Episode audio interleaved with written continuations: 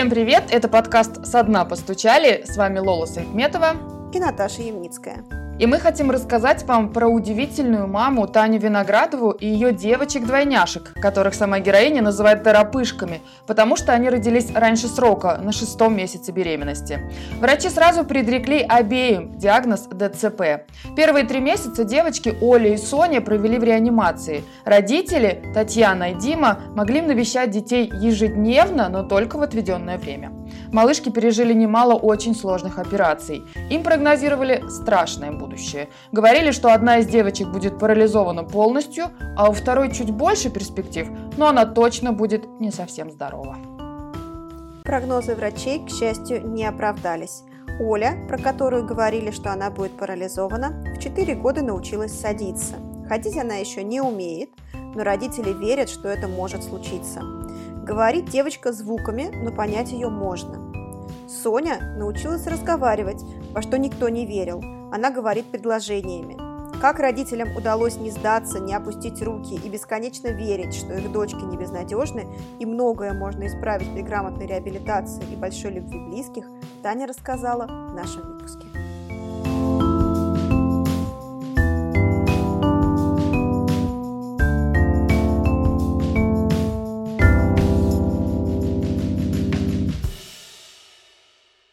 О чем ты подумала в ту минуту, когда сказали, что старшая девочка не выживет? Ну, то есть, были ли силы вообще осознавать происходящее в тот момент? Ну, смотрите, когда женщина рожает, я думаю, что у всех примерно одинаковое состояние ну, ты как бы не совсем в адеквате находишься. У всех есть наверняка и ну, нервность какая-то этой, этой ситуации, волнение какое-то. Поэтому нельзя сказать, ну, как бы адекватно оценить, что я там почувствовала, были ли у меня силы, и вот это вот все, потому что я только родила, возможно, меня даже зашивали в этот момент, возможно, еще нет. Просто я лежала в таком, ну, вот состоянии, когда вот женщина только родила. Ну, то есть это шок, и все непонятно, и все вообще непонятно. А правильно же я понимаю, что роды были преждевременными, что вы не ждали их в этот момент? Да, да, да, никто ничего не ждал. Просто однажды утром у меня начались схватки. И так как вся беременность протекала отлично, не было никаких вопросов ни по моему самочувствию, ни по анализам, все скрин, скрининг был относительно недавно, в 22 недели. И, конечно же, там с началом 26 недели никто не ждал, что начнутся роды. Поэтому, когда у меня начались схватки, я подумала, что это, скорее всего, тонус, и нужно просто полежать, как э, врач и говорил. Ну и так как э, консультация находится недалеко, то я села в машину и поехала в консультацию. А врачи давали в тот момент какие-то прогнозы, когда стало понятно, что у тебя схватки не останавливаются? Ну, они сказали, что будем рожать, типа, это единственный вариант, э, там, ну, не рожать невозможно, потому что они начали давать лекарства мне какие-то, и капельницы ставить, и мне стало очень плохо. Вот в момент, когда я попала в роддом, у меня очень сильно упало давление, я начала падать э, в обморочное состояние в такие, и те лекарства, которые они мне пытались как-то ввести внутривенно, чтобы остановить схватки, мне становилось еще хуже, и меня начинало еще рвать. И те анализы, которые они успели взять, они сказали, что у меня а, очень завышенные показатели там по печени, меня начинает отказывать печень. И есть сейчас вариант, э, что я тоже умру, и дети умрут, и мы все умрем, и все будет плохо. Но при этом они не стали делать кесарево сечение, а они сказали, что будем рожать естественным путем, постоянно кто-то ко мне подходил или в итоге оставили рядом со мной двух медсестер, которые меня держали за руки и напоминали о том, что нужно дышать, потому что было очень больно, и эпидуралку мне тоже никакую не делали, и все развивалось очень стремительно, и просто говорили, типа, сейчас будет вот это, сейчас будет вот это, потом будет вот это. Ну, то есть хотя бы был кто-то, кто тебе объясняет, что происходит. Ну да, нельзя сказать, что я там типа лежала одна, на меня всем было все равно. В этот день, когда родились дети, там праздник э, День медсестры, по-моему, в общем, День работника медицинского и э, они там должны были, как обычно, там между работой что-то успеть отпраздновать, и им это совершенно не удалось, и та смена, которая должна была уйти, она в итоге не ушла, и пришла новая смена, и они там были в две смены, плюс главврач, там что-то все главные акушерки, все, кто мог, в общем, остались и принимали роды. Возможно, именно из-за этого у меня нет там никакой обиды, что, не знаю, почему мне не сделали кесарево, ну, то есть у меня нет ощущения, что могло пойти как-то по-другому. То есть я понимаю, понимаю, что все, кто там был в этот момент, все, что они знали и могли сделать, они сделали. Я читала, что, например, в Великобритании и в США очень отличаются от России врачебные программы в том, какие протоколы действуют у врачей в отношении недоношенных детей. То есть, например, для детей, которые родились до 22 недели, очень плохой прогноз. И в таких случаях врачам рекомендуют даже не начинать реанимацию считают, что гуманнее от нее отказаться. А на чуть более поздних сроках этот вопрос рекомендуют обсуждать с родителями, так как есть риск смерти, есть риск серьезных нарушений развития нервной системы, там нужно учитывать мнение родителей, родители могут отказаться от реанимации, и ребенку будут оказывать паллиативную помощь. Что ты думаешь об этих правилах и как бы ты поступила, если бы врачи в той ситуации с тобой советовались? Вот с учетом того, что я как бы в этой шкуре, я, я все это знаю, я все равно, наверное, у нас ментальность такая. Э, наверное, вот э, что-то в нас, вот в русских точно такое есть. Вот для нас точно жизнь это дар. И когда, может быть, мы в каких-то бываем уж совсем как бы без ресурса и вообще никакие, то, э, возможно, кто-то может рассуждать, что это все зря, зачем это все нужно и так далее. Но в большинстве случаев у нас все устроено так, что действительно жизнь это дар, и мы понимаем, что если так случилось, то так случилось. И у нас и к абортам другое совершенно отношение, не как в Европе или в Америке. Я не могу представить, чтобы у нас спрашивали у родителей, отключаем или не отключаем. И это точно связано с ментальностью, и это точно связано с тем, что мы что нас очень часто сравнивают с Африкой, а не с Израилем там, или не с США.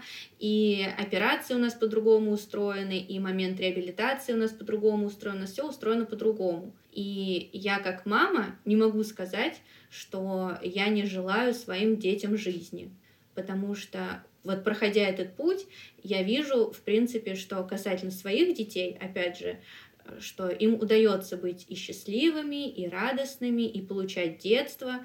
И да, они в очень многом ограничены из-за вот своих особенностей, но не сказать, что это прям сильно противоречит жизни. И я не могу допустить мысль предложить, есть заболевание гораздо хуже и смертельно опаснее, и не могу допустить мысль предложить, что может быть, ну как бы закончить это все.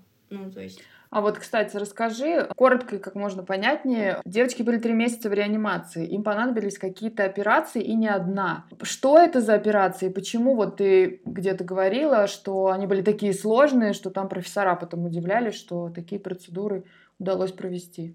Да, операции это были очень уникальные, в первую очередь из-за веса детей, что они очень маловесные. И, например, вот младшая девочка Соня, которая э, ну, в первый вздох смогла сделать, и у нее там было аж три обгар в сравнении с Олей, у которой один, и ей понадобилась операция на сердце, и так как дети худеют после рождения, то к моменту операции она там весила 690 грамм, и такому ребенку делали операцию на сердце. И потом через эм, три недели э, ей делали операцию на голове, и весом она была один килограмм. Ну, то есть так, это тоже очень операция, которых, ну, их не с чем сравнивать. То есть ребенок маловесный, все очень маленькое, как там, как хирургу удалось сделать операцию, и еще операцию на глаза сделали, и потом приехали в эту больницу доктора из Америки, профессоры, и да, они очень удивились, что как это все возможно. Такому маловесному ребенку сделать столько операций, и ребенок еще и жив в итоге. Я думаю, что если бы сейчас они ее увидели, они бы еще больше удивились. Тогда, э, когда профессор удивился, она еще была кислородзависима, например. Как часто ты могла видеть девочек и как, ты, как, как тебе давались эти встречи? Ну вот конкретно встречи, которые были в реанимации, я знаю, что очень много кто топит, топил в тот момент вообще очень активно за то, что нужно быть в реанимации 24 на 7, добивались этого, чтобы пускали и так далее. Ну, мы если честно, ни за что не топили, потому что не очень понятно, как правильно действительно. И э, потом, когда я была вот уже реально 24 на 7 в больнице с ними, вот следующий этап, я, в принципе, поняла, почему врачи отправляют домой. Вот дети лежат в реанимации, нам разрешили приходить один раз в день а, в определенное время. Мне тогда казалось, что супер несправедливо то, что к двойняшкам пускают на время так же, как и у кого один ребенок там в основном приходили мамы, и они приходили на один час к одному ребенку. Мы приходили вдвоем с мужем, и нас пускали тоже на один час, а мы хотели больше, потому что мы, получается, уделяем, ну, каждый из нас ребенку 30 минут но э, не в том состоянии мы были, чтобы что-то там спорить и оспаривать, разрешили, и спасибо вам и на этом, потому что у нас был опыт, когда нас совсем не пускали, и когда совсем не пускали, это гораздо неприятнее, но тоже ты, как ты будешь спорить с человеком, который занимается выхаживанием твоего ребенка, ты тоже думаешь, что, наверное, ему виднее, как лучше, но, короче, нет факта такого, как лучше, как не лучше. Мы приходили просто пообщаться со своими детьми, поговорить с ними. Мы с ними всегда разговаривали, даже им пели песни. А нам не разрешали их трогать, потому что, ну, вот эти микробы, вот это вот все, типа, не дай бог что дети там или к операции готовятся, или только после операции. Все это очень так волнительно и стрессово. И для медперсонала тоже, потому что им нужно как-то детей довести и просто как бы сохранить их жизнь. И они максимально, что они могут исключить, они стараются исключить. Было такое, что иной раз хочется слезинку проразить, проронить как-то, но э, мы старались себя настраивать на то, что это не нужно делать перед детьми точно, потому что есть 23 часа в сутках кроме этого одного часа, когда можно хочешь рыдать, хоть обрыдайся. А вот этот один час нужно собраться и постараться детям э, сказать, что мы им рады, мы их ждем, и мы очень надеемся, что они выживут. А вот такая мудрость, как у вас появилась, и вообще что, что тебе лично помогало в эти первые три месяца, и кто тебя поддерживал? Вот я не думаю, что это мудрость, я думаю, что просто э, в человеке это либо есть сразу, либо он, ну, может, у кого-то научится, но в целом вот в сложных таких ситуациях, наверное, очень хорошо видно, кто какой человек. Мы вот такие люди оба, что сложная ситуация, мы такие э, собрались и делаем. Э, кто, кто-то по-другому реагирует в этой ситуации. В целом, с кем бы я ни разговаривала, даже если я там пыталась как-то подбадривать, просто я вижу, что человек другой, и ему проще прожить эту ситуацию по-другому. А, вот. И никто нас не поддерживал, всем было очень тяжело в этой ситуации, и кто-то кто ничего не говорил, кто-то пытался что-то сказать, кто-то говорил что-то лишнее, и в целом мы для себя сделали вывод, что нам нужно абстрагироваться ото всех, получается, потому что в этой ситуации тяжелее всех реально объективно нам вдвоем, потому что это все равно мы вот в этой ситуации. Все остальные, они, ну, где-то, и э, то, что у нас отнимают какие-то силы разговорами, на которые мы не готовы, это ну, для чего? Мы поняли, что для нас будет лучше, если мы вот сейчас не будем ни с кем общаться. Мы договорились, что мы будем родителям отправлять сообщения, какие вот новости мы узнаем, типа вес такой-то. В принципе, мы особо никакого, никаких новостей там нет. Когда ты ходишь в реанимацию, там тебе говорят, вес такой-то, прибавил или убавил в весе, тогда-то операция. Типа терапию, которую мы можем провести, мы проводим. Ну, то есть родителям сложнее, да, принять, ну, родителям вашим еще сложнее принять такую ситуацию, или они просто вряд ли умеют поддерживать, наверное. Я думаю, что да, во-первых, поколение такое, которое... Как, как поддерживать, так сказать, проигравшего. Одно дело, когда, я не знаю, ты занял первое место на соревнованиях, и тебе сказать «молодец». А другое дело, когда у тебя действительно случилась в семье трагедия, и трагедия, когда и не умер, и не жив, и сколько по времени это все занимает, непонятно, и этим людям тоже кто-то что-то советует, как бы это совсем другое поколение, я понимаю, что им, наверное, в чем-то сложнее, да, когда твой ребенок страдает, и ты не можешь подобрать слов, и вы там, ну, никто не говорил о твоих чувствах, не такая атмосфера, обстановка и уровень как бы отношений, когда вы прям разговариваете о чувствах, все такие. Обычно пять у тебя, типа, в школе, молодец, два у тебя, сиди, делай уроки. А что ты там чувствуешь, обычно как бы об этом никто не разговаривал, и тут такая ситуация, когда нужно разговаривать о чувствах. В общем, все были немножечко в странной ситуации. Тань, а что было, ну вот я понимаю, что в тот момент, когда произошел произошло ЧП, то вы собрались, как-то мобилизовались. Вот потом у тебя был какой-то отходняк, что ли, когда ты пыталась как-то, ну, вот справиться с этой ситуацией, как-то ее прожить, как-то ее там принять попытаться. Вот, вот это вот все случилось, наверное, спустя года четыре примерно. Потому что сначала э, мы были в реанимации, и понятно, что это все вот так. Потом мы были в отделении патологии, и это гораздо хуже, потому что ты там 24 на 7, и это все, все, что может случиться, случается при тебе и на твоих глазах. И ты это все видишь, и очень часто даже участвуешь в этом во всем, типа сам делаешь сатурацию, потому что можешь не успеть выбежать в коридор за медсестрой, то есть ты оказываешь эту первую помощь сам, и, так сказать, подготовиться к этому морально то есть ты в моменте это все делаешь, глаза боятся, а руками ты обязан совершать эти действия, и не сказать, что у тебя, как бы, у тебя есть возможность какая-то вот что-то вот это вот все думать. Потом дальше, когда мы вернулись домой, там еще долго очень это все было, что ты ну, по сути, жизнь как вот, что в реанимации была, что вот и, и только ты не в, не в реанимации, но все то же самое происходит все эти опасности и сложности, и манипуляции, и уколы я сама делала э, детям дома. Это все одним словом можно описать просто жуть.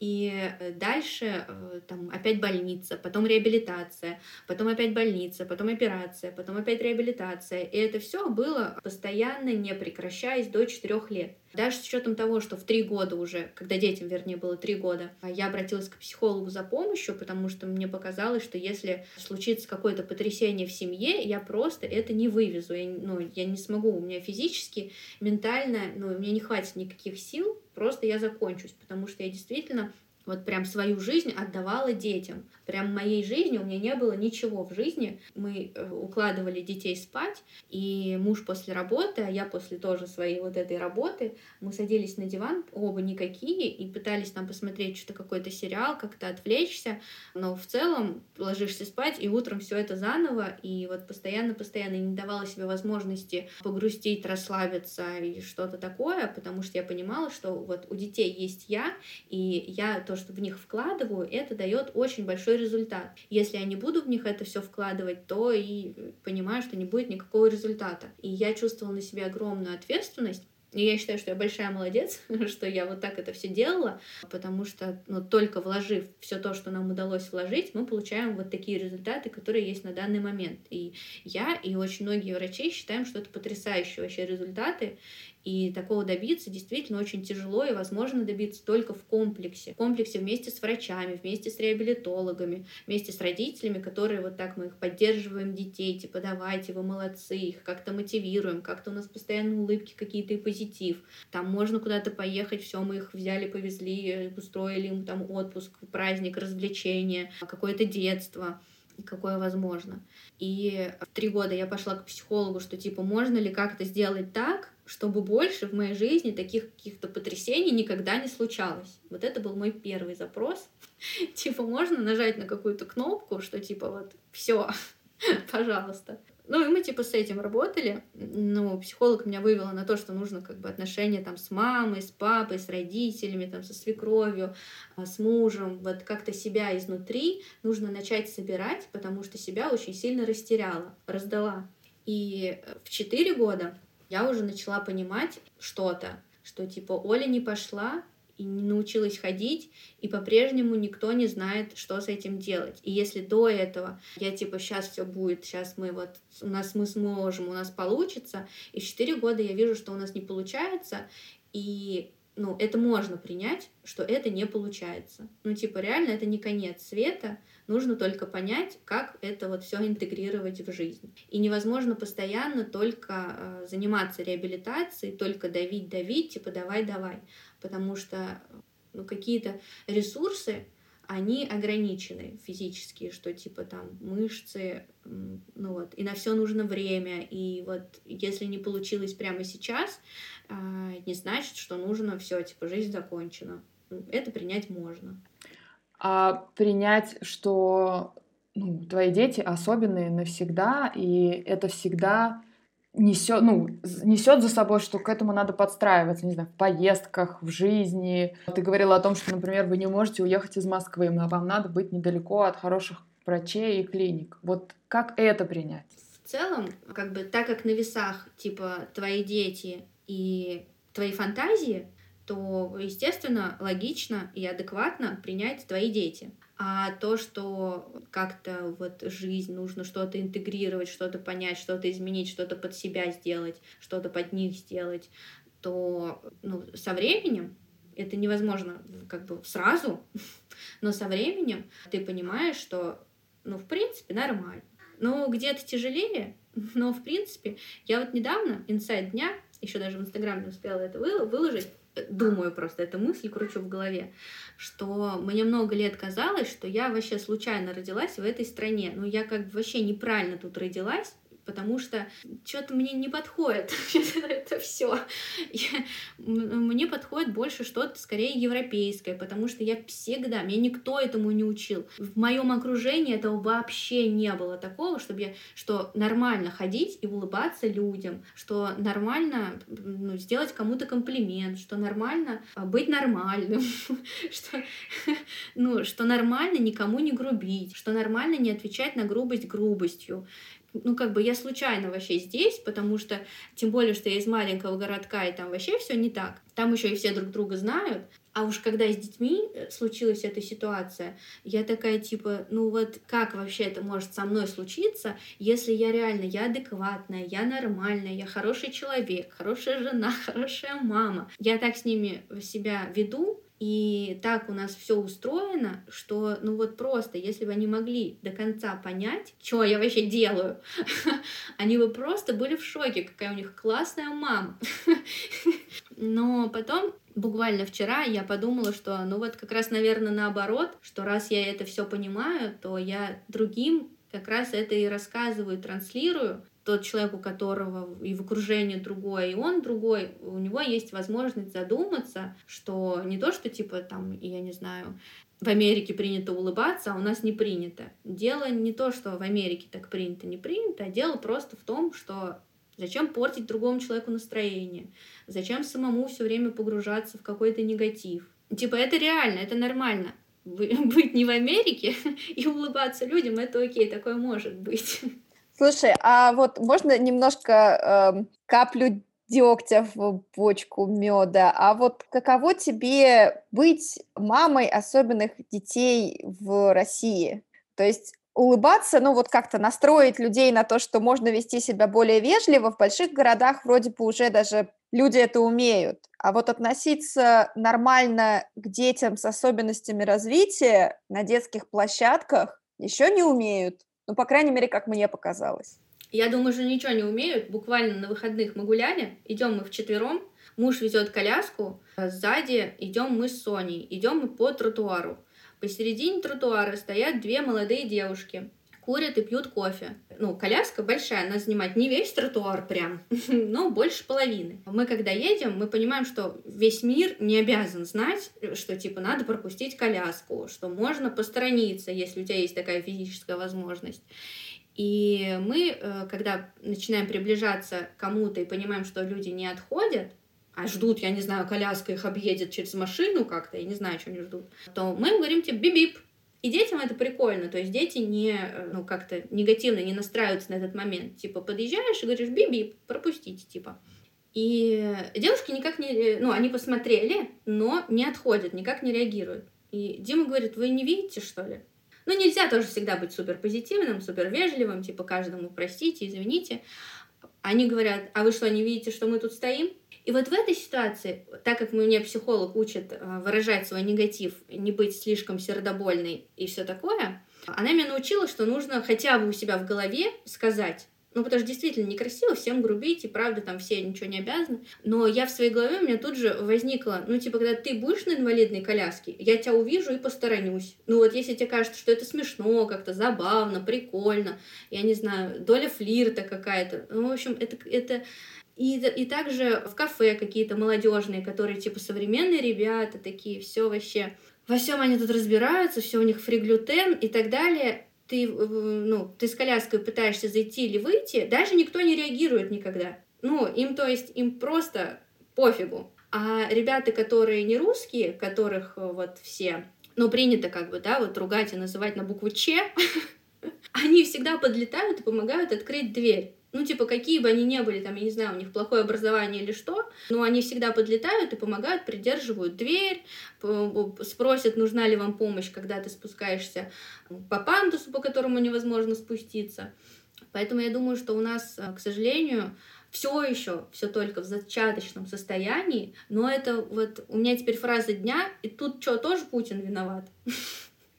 Ну, типа, ты же нормальный человек, ты вроде адекватный, ну, вот что непонятного? Стоишь посередине дороги, отойди. Ты видишь, что с коляской сложно выйти? Придержи дверь. Чего непонятного? Или это тоже от правительства должен быть какой-то закон, что вот обязательно должно быть так. Тань, а скажи, а, ну, врачи почти с самого начала предрекали детям не самое радужное будущее. Как удалось не сдаться, верить в хорошие результаты, вообще верить, что все получится? Ну, тут вот э, как бы ты в процессе погружаешься же в это во все. И когда там один доктор тебе говорит, что все будет вот так, тебе другой доктор который может быть более человечный, он, э, узнав про это, он может тебе сказать, что, ну, вообще, есть случай один на миллион, когда, типа, может быть вот так. Ну, типа, может не быть, но может быть. И мы, типа, не знаем, как это вообще возможно, но все таки надежда умирает последней. И ты такой, ну да. И когда ты ну, видишь своих детей, ты, ну, типа, это какой-то вот рефлекс, ты в них веришь, ты, типа, давайте, я вас люблю, все это вот так вот раскрывается в тебе еще больше. И когда ты их берешь на руки и так далее, то есть ты не можешь, ну, мне кажется, ты не можешь не испытывать таких чувств. И ну, как бы шло все просто друг за другом. Типа, сейчас операция, потом это, потом то. Сейчас нужно от кислород зависимости уйти. Ушли. Следующий этап какой? Нужно домой выписаться, нужно такой вес набрать. Домой выписались. Дальше нужно, чтобы закончился курс этих ингаляций. Курс закончился, опять мы приехали в больницу. Там после больницы вам нужно найти, где вам заниматься реабилитацией. Там на реабилитации у тебя тоже есть какой-то план. Э, ты типа делаешь это, ты там пытаешься найти какие-то положительные изменения, что они вот где-нибудь появляются, ты их находишь всегда. Если человек так настроен, всегда можешь найти. Громкость звука стала на 0,0 дБ больше, тебе это слышу, все, это плюс. И типа ты за это держишься и пытаешься найти дальше еще что-то. Ну не просто, а, конечно, ты очень много прилагаешь и усилий и сам, и видишь, что врачи что-то делают. И дальше, дальше, дальше их видишь, и когда уже кто-то там тебе говорит, что типа ничего не получится, те уже, в принципе, ну, ты уже умеешь абстрагироваться от этого, от всего, потому что вот на примере Сони, например, ей один доктор сказал, э, заведующий отделение, прям реанимации прям такой говорит, я вижу ее э, УЗИ головного мозга, здесь у нее столько кист, что сама она дышать не сможет, она будет всегда на кислороде. И так как э, если работает мозг, то ты можешь задавать какие-то наводящие вопросы. Но бывает, что ты так вот погружен в стресс, что ты ничего не можешь сказать. И если вот ты ничего не скажешь, то у тебя так и останется, что, ну, наверное, все пипец. А если удастся ну, какие-то наводящие вопросы им задавать, то вдруг выясняется, что он там имел в виду, не знаю, что вот в его практике или вот в этой конкретно больнице, но в другой было. Или он знает там какого-то врача, у которого там что-то было. В общем, ну, врачи, они все-таки специфические люди. Они там могут... Кто-то вообще не разговаривает со своими э, вот, пациентами, а кто-то говорит слишком много, у кого-то включается там человечность, у кого-то, наоборот, выключается. И вот каждый, кому попал, вот это все вот эти вот индивидуальные какие-то такие вот случаи, которые его, вот, их и невозможно составить в какую-то единую картину, что типа если будет вот так, то будет вот так, к сожалению. Поэтому каждый, когда попадает в эту ситуацию, он такой, типа, я один вот в таком, и такого больше не было вообще ни у кого. В принципе, получается так, что кто говорил больше всего негатива, ему, в принципе, и пофигу, там что-то получилось или не получилось, потому что он такой, ну, я на тот момент, когда я что-то делал, я все сделал, что я мог. Ну, если у вас как-то это все вот вышло вот так, ну и хорошо. А если бы не вышло, то, в принципе, из меня тогда взятки гладкие. Тебе удалось как-то э, избежать чувства вины за то, что у тебя были преждевременные роды, за то, что у тебя родились недоношенные дети, за то, что у них есть особенности здоровья. И как вообще этому способствовало или не способствовало окружение? Ну, врачи в том числе, или семья, родственники, друзья. Естественно, мне не удалось избежать такого чувства. Наверное, это нереально э, избежать чувства вины в такой ситуации. Врачи, они поступают вот так они начинают задавать вопросы, а что было во время беременности? Типа, давай мы все перечислим, сейчас мы по-любому найдем, за что зацепиться. И тут мне очень жаль всех, у кого они типа того находят.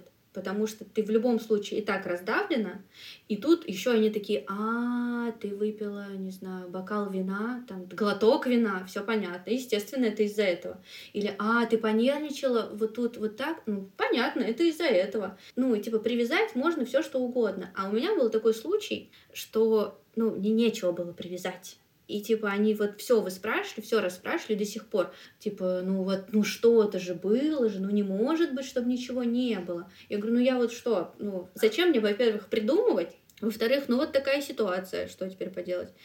Э, родственники тоже все, естественно, ищут, ну, что поспособствовало, потому что всем хочется найти вот этот ответ, найти человека, который виновен, ну или событие, что-нибудь, чтобы на это всю как бы злость и выплеснуть. А когда не на что, то получается, ты как бы это все вот так вот размазываешь, и нет крайнего. Крайний же нужен всегда. И, ну, и в дальнейшем, там, при вот их каком-то развитии, еще что-то, всегда как бы я вижу, что ну, вот всем вокруг очень важно, как кто крайний, кто виноват. Не то, что как это, типа, можно ли это как-то избежать, а вот конкретно, чтобы перекинуть как-то злость, выплеснуть это.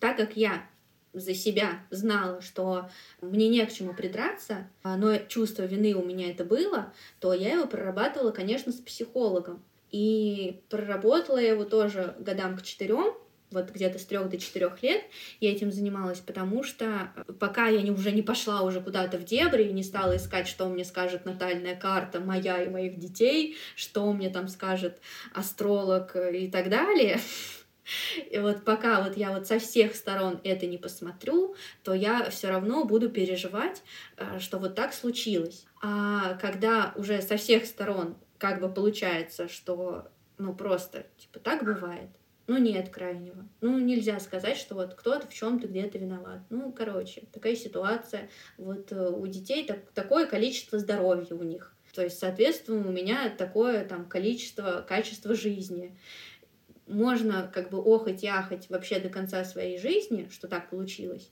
можно пытаться как-то это все интегрировать, чтобы продолжить жить. Вот мне ближе оказалось, что э, как-то это все уже принять в конце концов и смириться, что мне просто нужно искать э, варианты, вот, как мне жить. Типа, я знаю, что я не могу пойти на работу в офис. Не то, чтобы я прям хотела и мечтала пойти на работу в офис, я там уже работала, принципе, нормально. Хороший был опыт. В принципе, есть другие варианты тоже в современной реальности. Просто если бы дети были больше интегрированы в общество, как это происходит в других странах, что они тоже, тоже так же, как и все дети, получают э, образование, их э, там приезжает за ними такой же автобус, а просто большее количество взрослых людей в это вовлечено, а родители могут заниматься своей непосредственной реализацией или ничего не делать, вот что кому ближе, но э, как бы они не привязаны друг к другу веревочкой. Да, это конечно, такие вопросы. А вот ты упоминала несколько раз все-таки про, про близких. Изменились отношения в семье с родственниками после рождения детей? А, да, конечно, со всеми изменились отношения. У нас, допустим, с мужем изменился взгляд ну, на жизнь просто, сам факт. Типа какие-то проблемы, которые для кого-то проблемы, для нас вообще не проблемы какие-то разговоры нам больше не интересны, какое-то времяпровождение там нам больше не интересно. Э, очень долго я не общалась со своими родителями, потому что мне было тяжело от тех слов, которые они мне сказали. Хотя я уже там поняла в итоге, что тоже в терапии, тоже, что они ну, не могли они по-другому сказать, но что у них было на уме, то они мне и сказали. Там, я поняла, что у нас в принципе нет каких-то общих тем, мы по-разному, ну, мы как будто вообще из разных семей, хотя они мои родители, я с ними жила до 18 лет, но мы как будто вообще с разных планет. А у меня там одни какие-то мысли, у них вообще кардинально другие. Димиными родителями а, я долго не могла тоже общаться, а хотя они ничего плохого не сказали, просто я была очень сильно раздавлена своими родителями, и типа, если мне еще и вы что-то скажете, я вообще тут, я не знаю, у меня получается никого тогда нет. Поэтому я с вами тоже не буду общаться, потому что вдруг вы что-то мне скажете. И потом они там пытались что-то со своей стороны э, сказать, сделать, я такая, блин, ну неужели вы не понимаете, что это не надо говорить или делать? И, типа, вообще все не так, у всех все не так, и, типа, я выбираю себя, потому что, ну, мне вообще тяжело, я не могу всех учить, всех, всем объяснять, ну, я сосредоточусь вот на этом. Если вы там сможете меня понять вообще в какой-то момент, то, ну, будет хорошо, потому что я хочу со всеми общаться, я хочу, чтобы была семья и все такое. И вот моя свекровь вообще вот человек э, реальный, сознательный, взрослый и адекватный, который тоже пошла к психологу, тоже там свои мысли разобрала, и мы однажды поговорили, и все встало на свои места. Просто она меня никуда не тянула, я ее никуда не тянула, а каждый вот э, на своем этапе свои мысли разобрал, и когда мы встретились, вот стало понятно, что вот классно, все нормально, мы теперь друг друга понимаем, мне теперь не нужно ну, я понимаю, что она, что она мне говорит, я понимаю, что это не с не знаю, не со злом, не с каким-то умыслом. Она понимает, что я ей тоже теперь могу ничего не копить, а сразу что-то сказать, и она тоже понимает, что это хорошо, что я ничего не коплю. Ну, как бы я ее не обижаю никак, но просто говорю, типа, это неправильно, я считаю. Я считаю, так вот, вот со мной не надо. И, и все, и отношения идут дальше. С моими родителями мне не удалось э, вот на такую волну выйти. А, потому что я не понимаю, как с ними общаться, они не понимают, как со мной общаться, и ну, типа там мама несколько раз делала какие-то такие вещи, от которых у меня там волосы дыбом, и я вообще ничего не понимаю, и типа я такая, значит, не пришло время. А с мужем был какой-то все-таки момент, не знаю, ну, кризиса или переоценки ваших отношений? Все-таки это непростая ситуация, и не каждая семья с ней справляется, как показывает статистика ну, наш папа занимался мной, а не детьми. И я считаю, что это самая правильная позиция, потому что я как мама и как человек, который был в реанимации, меня потом там взяли уже на 4 часа, и меня учили, как с детьми обращаться, как там подгузники менять, как э, вставлять этот катетер в рот, в нос, вот это вот все, как санацию делать. Потом я была с ними в отделении патологии, санировала, там при мне сатурация падала до нуля, пульс пропадал. Ну, то есть у меня не было сил совершенно на жизнь, и каждое утро я себе давала установку, что я утро начинаю с чистого листа, что вот все, что было за прошлые сутки, я должна это стереть, потому что если я это все понесу в следующий день, то все, я вообще не вывезу, это невозможно, это будет накапливаться вот так. Это все слишком тяжело. И когда мы приехали домой, тоже все делала я с детьми, потому что они были вот месяцев до семи, как в реанимации там страшно было дотронуться до чего-то, и суставы могли, у Оли, например, суставы из рук могли вылететь, у Сони, не знаю, она была вся такая скрюченная очень сильно, тоже было страшно дотронуться, еще все время орала, жуть. И я, если бы... А муж работал. Вот он все то время, что они были в реанимации, он отпрашивался с работы, и остальное время он э, ну, приезжал в больницу, мы там были час, потом он ехал на работу, и то время, что его не было, он дорабатывал.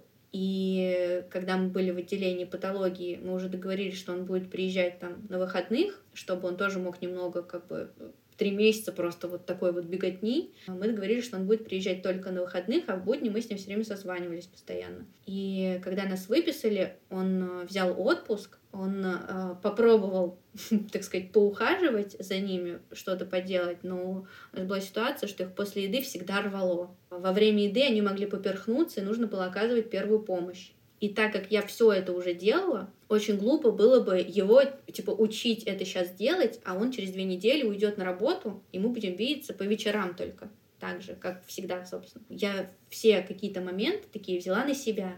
А он занимался тем, что поддерживал меня, делал что-то для меня, спрашивал, что нужно мне конкретно. И на реабилитацию я всегда ездила сама. Вот нужна была реабилитация в 6 месяцев. Я брала люльки, Сама их тащила до машины, вставляла в машину, приезжала, выгружала, тащила, и все это делала сама. И он нас отвозил вместе, мы ездили на госпитализацию, он нас отвозил, потому что у нас было очень много пакетов, что нам нужно с собой для комфорта.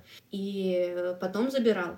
И на реабилитацию он ездил только, когда у нас была выездная, заграничная, так сказать, которую мы совмещали вместе с отпуском. Он брал отпуск. И мы туда летели на Кипр на море в сентябре. Красота. И а, первую половину дня э, дети были на реабилитации, а вторую половину дня мы были на пляже и наслаждались пытались насладиться тем, что происходит вокруг нас. Но так, чтобы он прям я не знаю, делал ЛФК детям или массаж детям, у нас была сразу как бы такая договоренность, что он работает, я занимаюсь детьми.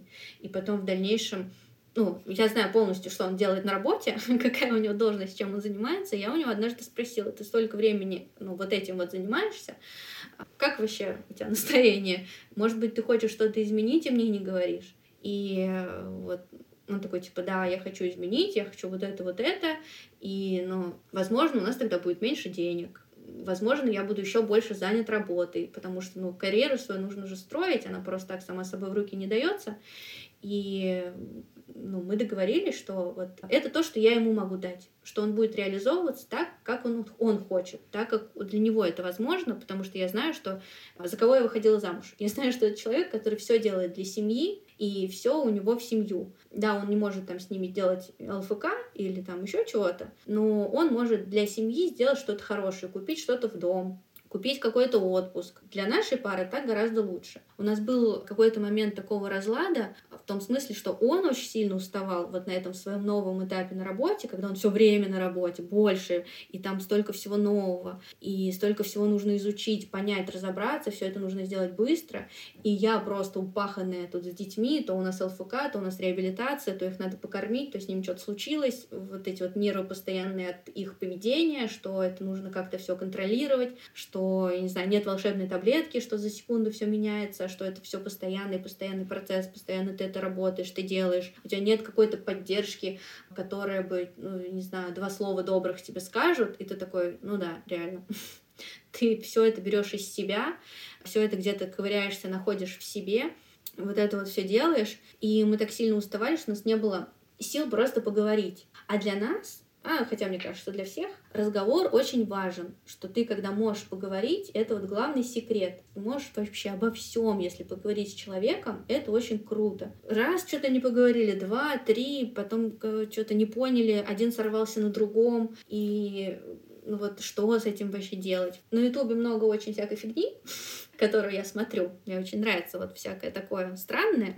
И я там наткнулась случайно как-то на видео, в котором рассказывается, что если вы считаете, что вы как бы в паре можете быть вместе, то не нужно ждать, когда тебе партнер что-то для тебя сделает, а возьми и ты сделай что-то для своего партнера. И я такая, типа, подошла однажды к мужу, ну и просто что-то там приятное ему сказала, не знаю, обняла его, а что ты хочешь, а что тебе там, не знаю, сделать. Хотя я была реально, как, как вот последнее время, очень-очень уставшая. И у него хватило сил услышать, что я ему говорю. И вот мы с ним сели и начали разговаривать за, там, не знаю, несколько месяцев каких-то вот непонятных. Начали разговаривать, начали все обсуждать про детей, про возможное будущее, про возможное негативное будущее про то, что сейчас происходит, кому в чем где тяжело. Просто все это выговорили, и нам стало легче. Мы поняли, что вот это наш ключик, нам нужно разговаривать больше. И, может быть, мы там позже ляжем спать, не посмотрим сериал, э, не потупим в телефонах, но мы поговорим. И вот это для нас стало гораздо важнее. Таня, вот если говорить про будущее, то, ну, знаешь, как на собеседованиях спрашивают людей, кем вы видите себя через пять лет, а через десять? Вот ты себя, себя, свою семью, своих девочек, ты какими видишь через пять или через десять лет? Ну вот э, буквально пару лет назад я себя точно видела вот тут, в Москве, в своей квартире, с детьми, которые э, как-то ходят в сад, потом э, как-то получают образование, которых я тут как-то нахожу, как я трудоустраиваю.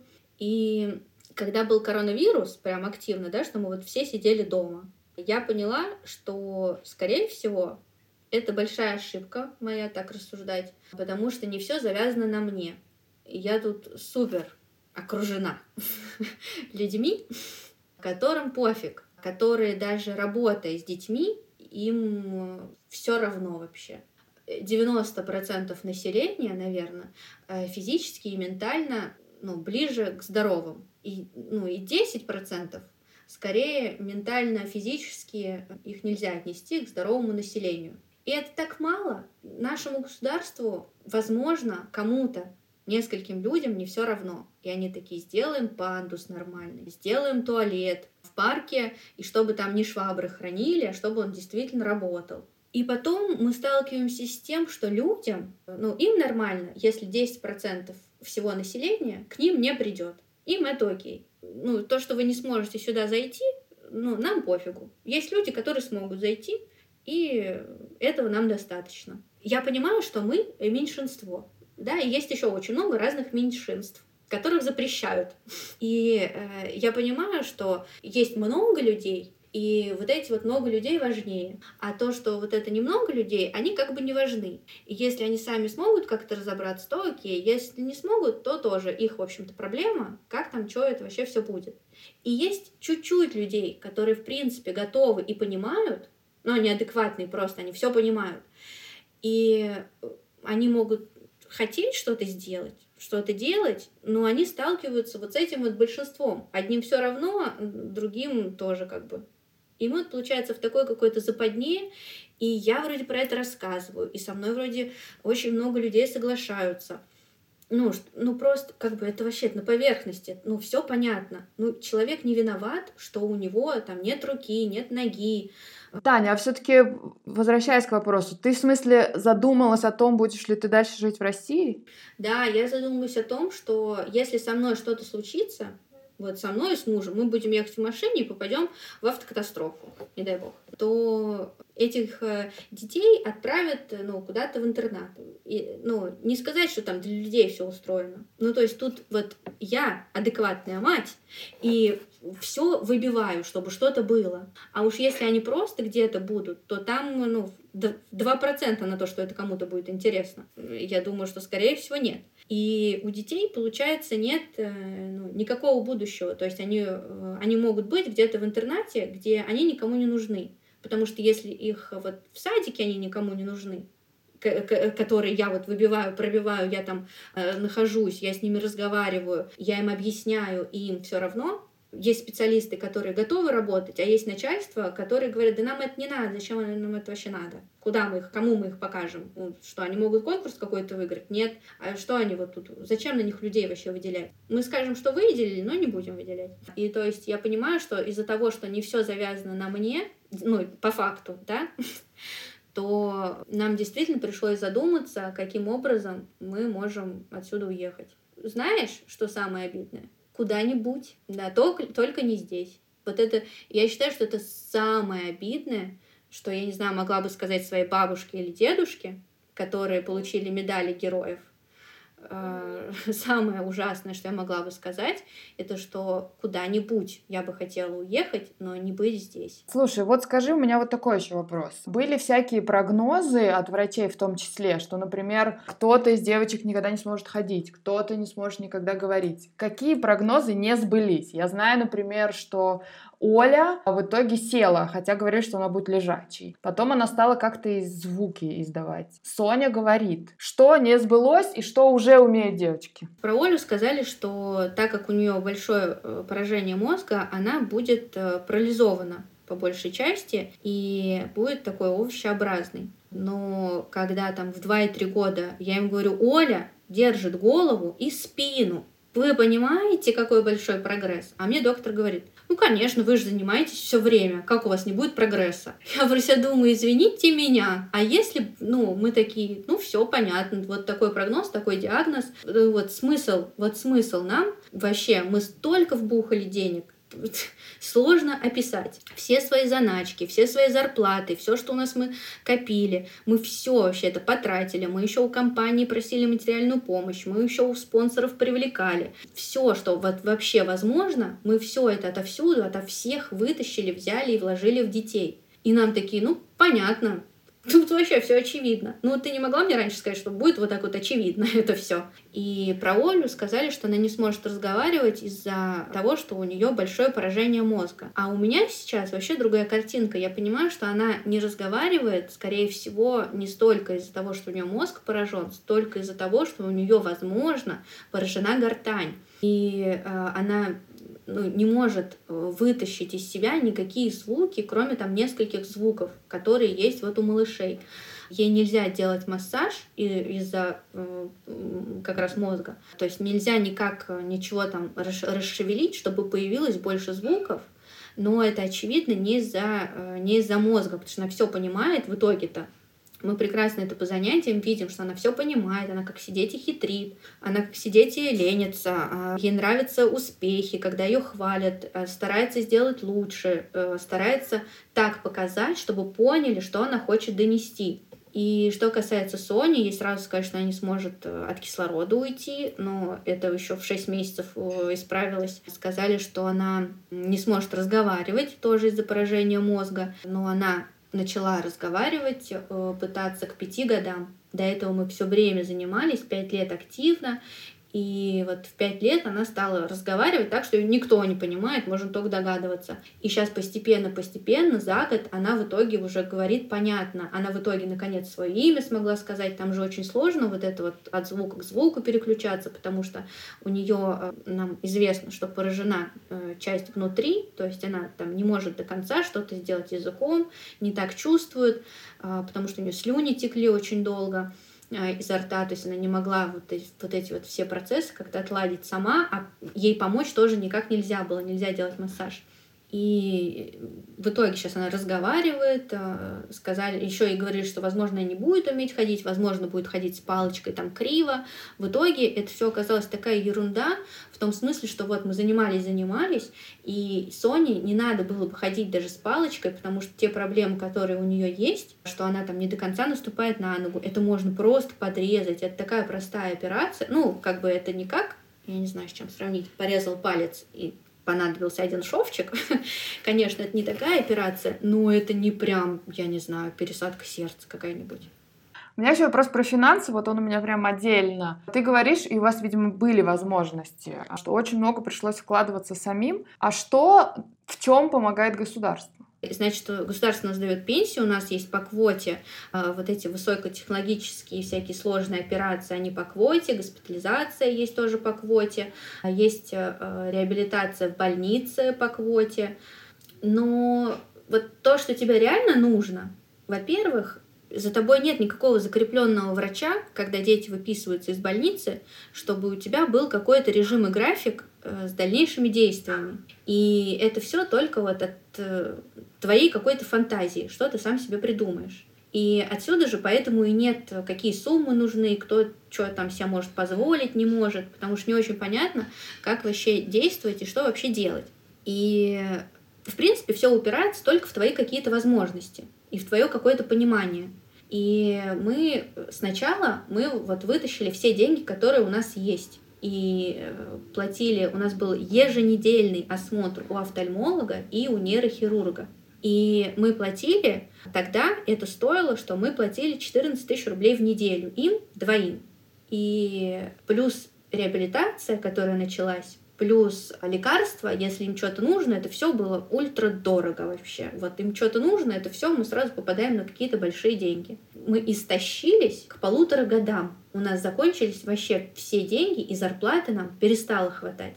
И тогда мы пришли к вопросу о том, что их нужно где-то брать, потому что мы не очень согласны мириться с тем, что если у нас нет денег, то наши дети э, не получают никакого лечения. А то, что им предоставляют, это мало. И так как это мы сами, типа того, придумали, что им нужно больше лечения, то сами и стали искать какие-то деньги. Искать, в смысле, идти к спонсорам, да, как-то искать, не знаю, благотворительные фонды, как искать? Я себе сказала сразу, что я не буду делать сбор, потому что я не вывезу туда вообще, потому что это очень большая моральная нагрузка. Вести сбор и писать, пожалуйста, пришлите мне 100 рублей. Я вообще не представляю, как эти мамы вывозят, потому что им же еще пишут что-то. И поэтому я вот через этот вот момент, через фонды, через у врачей спрашивала, кому мне обратиться, кто мне может помочь. Врачи мне говорили какие-то фонды, я в эти фонды писала, и в итоге первые самые большие помощи нам оказывал спонсор. И это просто чудо чудесное, что так все вышло. И нам помогал спонсор большими суммами, и небольшими суммами нам помогали фонды, и э, у мужа на работе мы просили материальную помощь, чтобы закрывать все эти реабилитации, чтобы у нас реабилитации шли постоянно 4 года подряд, не останавливаясь, вообще останавливаясь минимально. Тань, слушай, а как ты думаешь, что нужно знать, если растишь ребенка, который родился раньше срока? Вот какой-то твой личный топ-лист, например, там пять ключевых рекомендаций. Первая рекомендация — это спрос- спрашивать все у врачей, как ухаживать, что делать, что, если, если это, то что. Спрашивать одно и то же у разных врачей, потому что нам, например, один невролог сказала, если вы будете много заниматься реабилитацией, ваши дети ослепнут. И то, и, ну, хорошо, что я сразу узнала, что это не прямая связь, Потому что если ты наблюдаешься у офтальмолога каждую неделю, ты случайно ослепнуть не можешь. И офтальмолог тебе говорит, что вот у этого ребенка воротниковая зона, опасное место, начинает стимулировать вот эти вот сосуды, которые приводят вот к этому вот. И нужно, можно делать все, вот не дотрагиваясь до воротниковой зоны. И это очень большой момент реабилитационный. Вот. И спрашивали вот это одно и то же у разных неврологов, и вот только одна сказала, что дети ослепнут, а другие сказали, что мы не знаем. И вы можете делать обследование и спрашивать у реабилитолога, как он считает. И поэтому нельзя слушать никогда одного какого-то человека, нужно спрашивать у разных. Второе — это что нужно обязательно с мужем не терять контакт, что вы два взрослых, и вы не мама плюс ребенок и плюс папа. Ребенок это ребенок. Отношения мамы с папой, они есть и вот друг с другом тоже, как муж-жена. Вот это нельзя терять точно. Третье, это что нужно не стесняться просить помощи. Если она нужна, как бы не было тяжело, но нужно себя пересиливать и помощь эту просить. И совет просить, и поговорить, и пожалеть, и все что угодно, что нужно, можно просить. Это нормально. Четвертое, я бы назвала в какой-то момент понять, что твоя жизнь... Вот есть вот этот вот стих, я распускаю свою жизнь и плету твою, мой дорогой ребенок. Вот это мне вообще не близко. Я просто, я не понимаю, как это может быть в современной реальности. Я не знаю, как раньше, но сейчас точно может быть по-другому. И сейчас действительно есть очень много возможностей, очень много знаний, очень много людей, которые готовы разговаривать и там рассказать как по-другому.